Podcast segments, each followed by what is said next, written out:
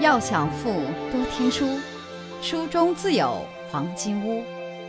欢迎收听由喜马拉雅出品的《财富背后的传奇》，作者刘宝江，播讲阅读。第三十课，他们都曾经笑过。第一节，他为什么总是微笑？有一次，美国缔造者之一的富兰克林。在宾夕法尼亚州一家杂货铺中，目睹了一件不可思议的事。当时，杂货铺推出了一项受理顾客投诉的活动，在相关的柜台前，许多顾客排着长长的队伍，争先恐后地向柜台后的年轻小姐诉说他们的遭遇。这些人满怀怒气，十分愤怒且蛮不讲理，有人甚至出言不逊，满嘴脏话，非常难听。但负责接待的年轻小姐脸上始终带着微笑，即使是听到那些让人忍受不了的脏话，她也未表现出丝毫异状。她的态度始终优雅而镇静。那些恼火的顾客们来到她面前时，个个还像咆哮怒吼的野兽；可当他们离开时，却都像极了温柔的绵羊。有人的脸上甚至露出了羞怯的神情。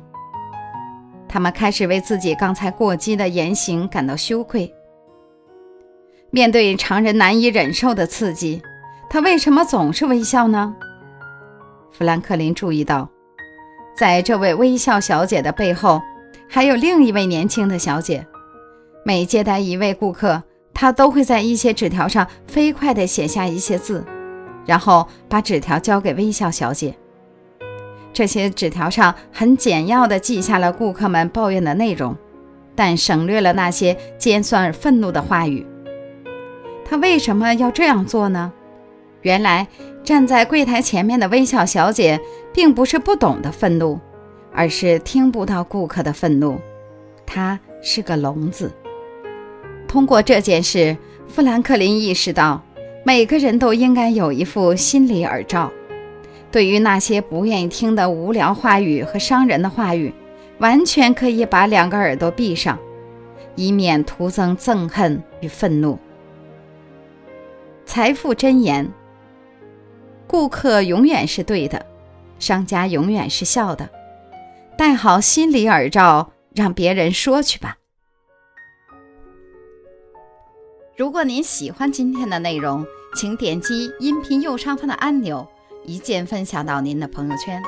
想了解更多财富大咖背后的传奇故事，请订阅关注本专辑。感谢您的收听，欢迎您在评论区留言互动，分享您在财富路上的成功故事。